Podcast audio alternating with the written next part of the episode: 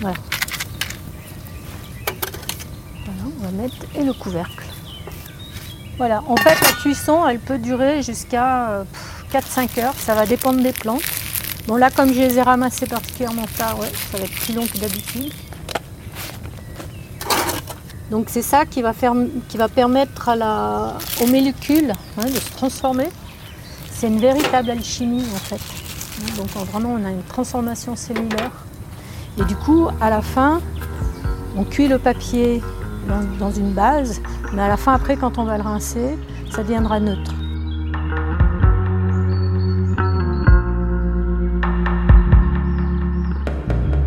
Suivre son instinct et laisser parler les plantes. Elisabeth Beuret est plasticienne. Elle ramasse des plantes à travers le monde et les transforme en papier de manière artisanale. Ces tissus naturels vont structurer aléatoirement ses œuvres qu'elle va enrichir avec la photographie, la peinture et le dessin. Des installations de grande taille, suspendues dans des galeries ou étalées au sol d'une vieille abbaye, dans lesquelles matière et lumière interpellent le spectateur.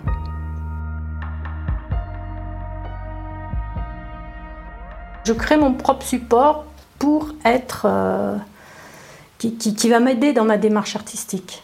Mais je suis obligée de créer ce support parce que c'est lui qui, donne déjà euh, la première, euh, le, chemin quoi, que, que, je vais suivre. Donc moi je suis juste là pour cueillir les éléments, les ramasser, les transformer et puis voir qu'est-ce qui se passe déjà. Donc comme un abécédaire pour moi, comme un vocabulaire. Et après je vais composer. Mais cette composition, euh, soit je la fais carrément en atelier, sur des planches justement comme ça, où euh, je plastifie, puis je pose mes éléments comme je veux, je compose, je les colle, je les assemble. Et puis après ces éléments collés, j'attends que ça sèche, j'en colle le tout, et après je les monte à l'atelier. Et là, il peut y avoir tout un travail de peinture et de dessin. Voilà, ça c'est vraiment la partie euh, plus artistique pour moi. Hein, parce que le papier, au départ, c'est quand même un artisanat. Donc on fabriquait du papier pour écrire, à part qu'il y a eu tout un courant qui est venu des États-Unis depuis une quarantaine d'années, où les gens en fait se sont dit, mais en fait le papier, ce n'est pas qu'un support, c'est une matière. Voilà. Donc du coup, on a beaucoup changé euh, la façon de voir le papier.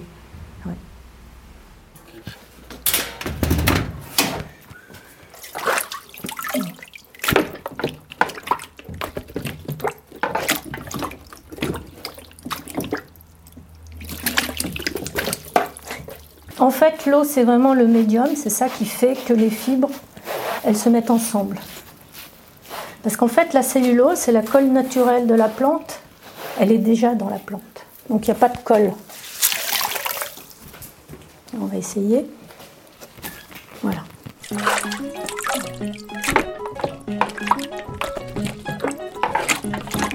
L'intérêt de fabriquer soi-même son papier, c'est qu'on a vraiment une maîtrise de son support de A à Z. C'est-à-dire, une fois qu'il est cuit, on peut le mixer un peu beaucoup à la folie.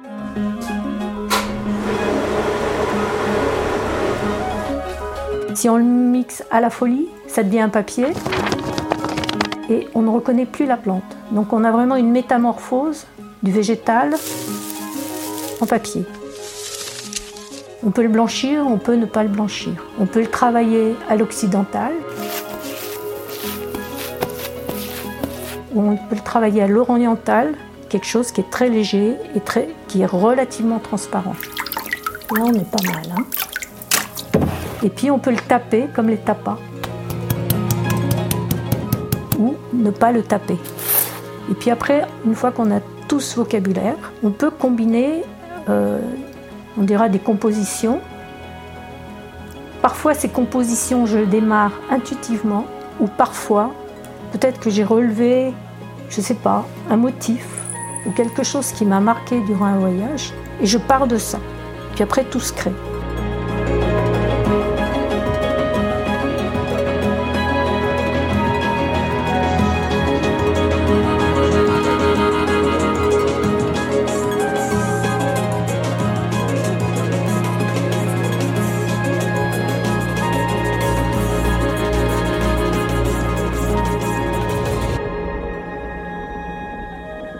La plante elle-même, elle écrit sa propre histoire. Et c'est vrai que moi, ma démarche artistique, je me raconte une histoire. J'ai besoin de me raconter une histoire. C'est ce qui va me nourrir.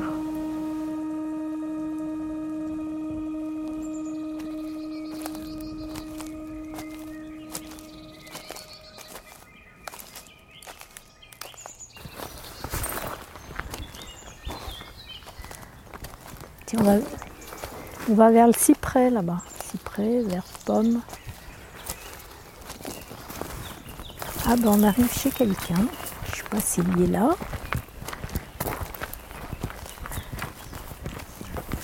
Mais ici en fait il y a plein d'habitations toutes cachées. Ouais, en tout cas il a une belle vue que je trouve sympa dans ces paysages, c'est surtout tous les verts différents. Hein. En Méditerranée, il y a toujours des verts, le vert olivier, un peu vert argenté. Après, on a un, cyprès qui est très foncé. Là, on a des feuilles qui sont verts, euh, vraiment vert clair, quoi, presque fluo avec le temps. Puis on commence à avoir des couleurs rouilles de l'automne. Bah là, on a les Cévennes hein, qui sont tout au fond, qui sont un peu dans la, dans la brume vu qu'elle est au lointain. Puis après, on se rapproche un peu. Je crois qu'après, derrière, il doit y avoir les Moires des Choix, il me semble. Et puis là, bah, on n'est pas loin de le bled qu'on voit là-bas, c'est Bessas. Et en fait, c'est vraiment pas loin de, de Barjac, hein, Barjac où on voit bien le sommet et les maisons. c'est pas des, grandes montagnes, mais quand même, il y a, il y a un petit relief que j'aime bien. Puis il y a tous ces arbres. Il y a plein plein d'arbres en fait avec euh, plein de verres différents. Puis des formes différentes. Puis c'est vrai que ce qui est beau en automne, ben, c'est la lumière hein, qu'il y a, qui est un peu brumeuse, même euh, au fond de la vallée là. Ouais, j'aime bien. J'aime bien, c'est reposant, puis il y a quand même le bruit des oiseaux, quand on entend quand même le chant des oiseaux. Il y a un petit grillon là qui est pas loin. Donc c'est pas vide quoi. De toute façon dans la nature il y a toujours des bruits. Même quand on est en montagne et que c'est hyper silencieux, il y a toujours un bruit.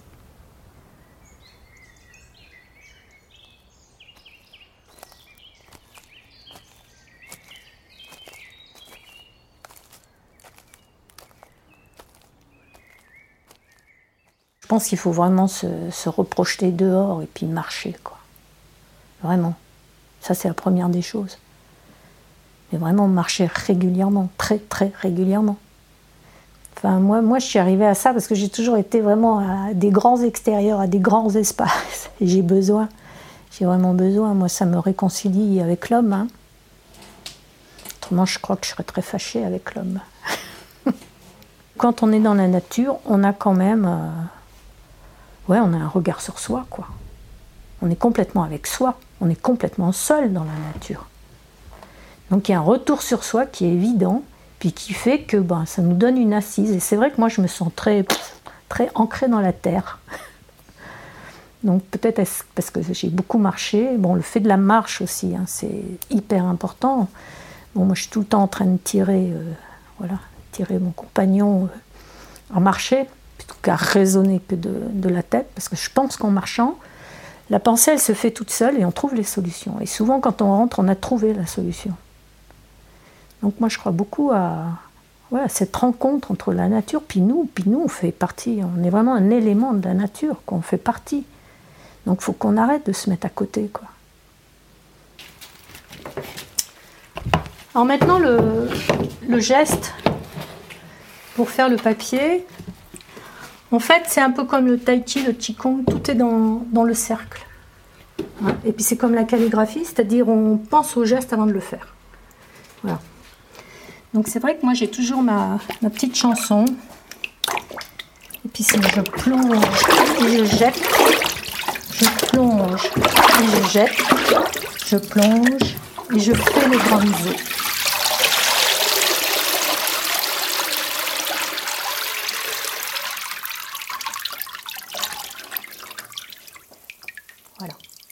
Là, on a une feuille qui n'a plus rien à voir avec celle qu'on a vue avant, qui, va être semi-transparente.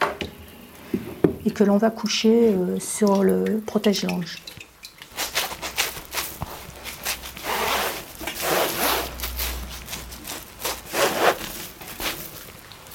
La fabrication du papier, c'est une étape en soi. Hein, souvent, je la fais au moment de l'automne et au moment du printemps, parce que la collecte, elle va être liée à la saison, au cycle du végétal. Une fois que le papier est sec, parce qu'on l'encolle, à ce moment-là, je vais les retravailler justement en rehaussant les lumières avec tout un travail de glacis. Donc je moi je travaille à la cire, hein, la cire d'abeille, froide, et j'amène simplement, je rehausse les tons et je vais apporter les contrastes. Ou bien sûr, je travaille aussi beaucoup au crayon papier ou à la graphite ou à la pierre noire et parfois aussi à l'aquarelle, hein, tout bêtement. Voilà. Et mon travail, c'est de faire un travail de lumière pour rehausser les, tons, pour mettre en valeur la matière. Voilà, mon travail euh, pictural, il est essentiellement ça.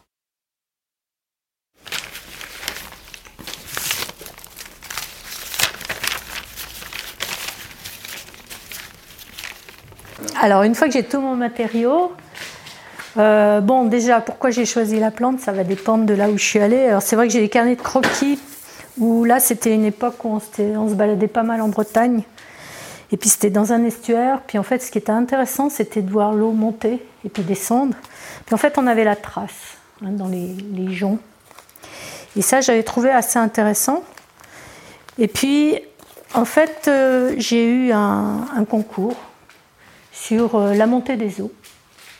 Et du coup, j'ai eu cette image qui est revenue dans la tête, et c'était flux et reflux, l'histoire. Et c'est vrai que ce qui était intéressant, c'est de dire que cette ligne d'horizon devienne vraiment une ligne d'horizon au niveau de la hauteur des yeux, qui correspond à peu près à 1m60 des gens. Et de se dire qu'en fait, euh, cette hauteur, c'est ce qu'ils annonçaient à l'époque, en 2100, en disant la hauteur de l'eau sera à ce niveau-là. Alors bon, maintenant, avec les prévisions qu'il y a, je pense que la, la limite risque de s'abaisser très nettement. Que ça ne sera pas en 2100, mais que ça sera bien avant. Et du coup, j'ai créé ces stèles avec cette ligne d'horizon. Et ce qui était assez intéressant, c'était de dire aussi que je les mets à différents espaces. Et comme la ligne d'horizon reste toujours la ligne des yeux, c'est comme si elles étaient côte à côte. Voilà. Donc l'idée, ça a été ça, de, démontrer cela au niveau de, cette démarche, au niveau de ce projet spécifique. Donc là, on reconnaît bien les réseaux, les massettes et puis les, les joncs communs. C'est pour ça que voilà, moi j'aime bien hein, la montée. Puis après, il y a également une intégration de photos. Et là, ce qui m'a paru rigolo, j'aime bien le bleu parce que le bleu n'existe pas dans la nature. Donc on le sait, on ne le trouve pas dans les légumes, on le trouve pas dans la végétation. Et du coup, euh, j'ai amené du bleu pour euh, questionner en disant mais c'est quoi ce machin? Mais en fait, tout est du roseau. Donc ce sont des photos de roseau que j'ai manipulé euh, sur Photoshop. Voilà. De toute façon, au niveau plastique, on travaille la forme, mais la forme, elle est mise aussi en évidence par la lumière. Donc automatiquement, on va retrouver forme, lumière, matière. Puis moi, je suis dans la matière. Ça, ça c'est sûr. Avec le papier, je suis dans la matière. Parce que le papier, ce qui est intéressant, on peut faire du lisse, du rugueux, et, euh, tous les degrés entre le plus lisse et le plus rugueux. Donc euh, oui, je suis vraiment quelqu'un qui est dans la matière. J'ai besoin de toucher et c'est pour ça que le virtuel, pour moi, il est très frustrant. Parce qu'on ne peut pas. Ben, mon travail, justement, c'est toujours un problème à le faire passer sur l'ordinateur. Et même au niveau des galeries, parfois, parce que les gens ne se rendent pas compte de ce que c'est. Et c'est une fois qu'ils ont le travail sous les yeux, où ils voient tout le travail de la matière qu'il y a. De toute façon, de toute façon euh, l'artiste, il donne à voir.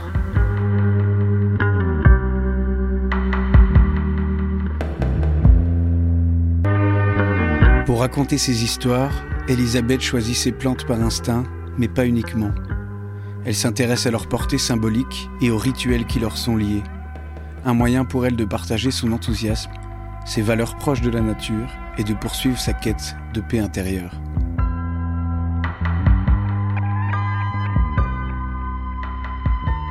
Il se trouve que j'ai beaucoup voyagé, comme la plupart des Suisses. Et là, euh, c'est vrai qu'on retombe à nouveau dans des grands, grands paysages. Donc j'ai fait l'Australie, l'Indonésie, l'Afrique, euh, l'Islande. qui sont vraiment des pays de la création pour moi, création du monde avec les geysers, avec les grands, les grands volcans, les grands déserts de volcans. Donc c'est vrai que j'aime bien les, grands espaces.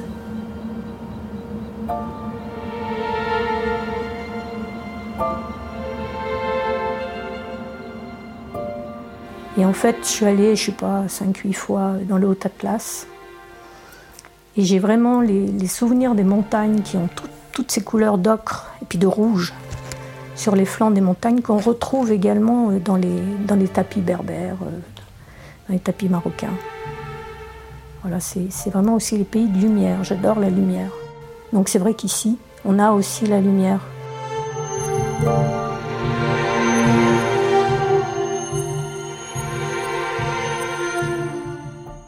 On dit que les hommes, justement, pour expliquer souvent les, mystères de la nature, créent des symboles. Et en fait, ces symboles sont rattachés, je pense, par rapport à, des choses qui les entourent. Par exemple, en Indonésie, ben, le symbole euh, qu'on trouvera beaucoup sur les, maisons, c'est le crocodile. Alors que le crocodile est plutôt dangereux, euh, surtout en Indonésie. Mais c'est quand même un symbole de sécurité. Donc on met le symbole de crocodile sur la porte. Et puis, euh, il y aura des tas d'autres symboles qu'on trouve bon, chez les aborigènes, chez les Kanaks également, et qui sont très liés à des choses qu'on voit, qu'on voit autour, que eux voient et interprètent. En fait, c'est une espèce d'interprétation de la nature. Donc, ils s'approprient la nature.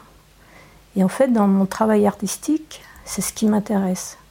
C'est récolter, voir ce qu'il y a autour, ou pas forcément autour, mais des choses qui me marquent et puis essayer de se l'approprier.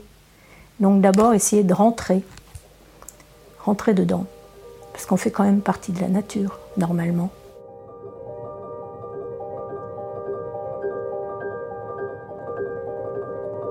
Donc je, voyage, je me balade beaucoup, je regarde beaucoup.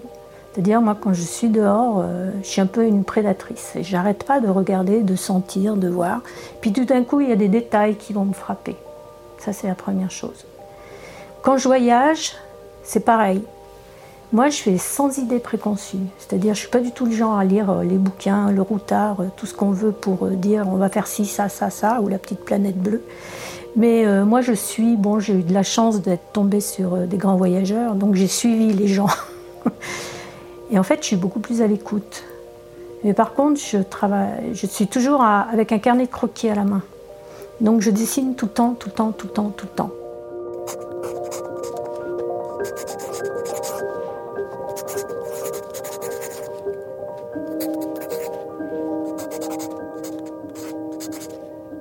Et puis tout d'un coup, il y a, un truc qui se passe où je vais m'intéresser à une plante.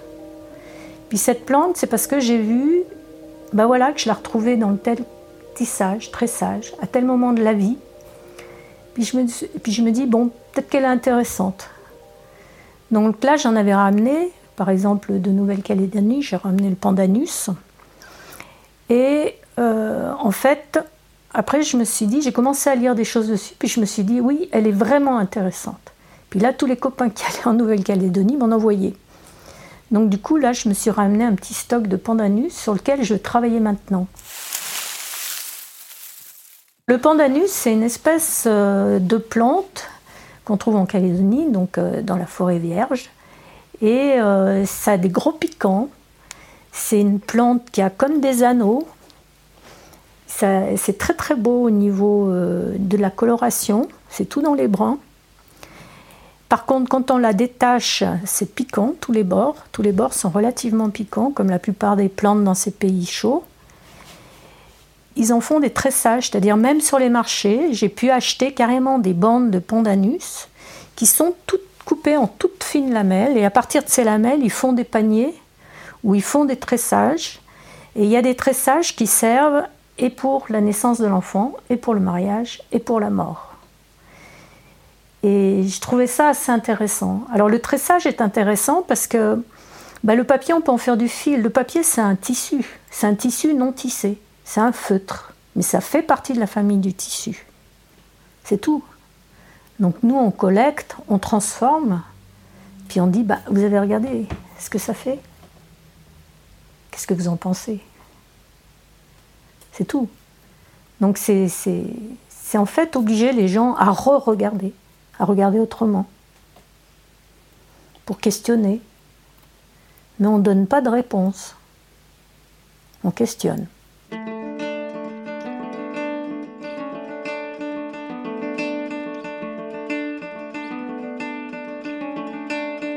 Moi j'ai ma petite histoire dans ma tête.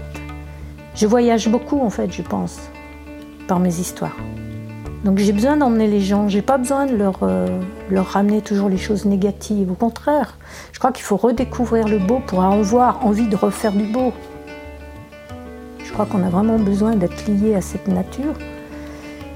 Puis en même temps, cette correspondance avec euh, ouais, ces gens qui ont le respect de cette nature. J'essaie de comprendre comment ils fonctionnent pour que moi, je fonctionne de la même façon.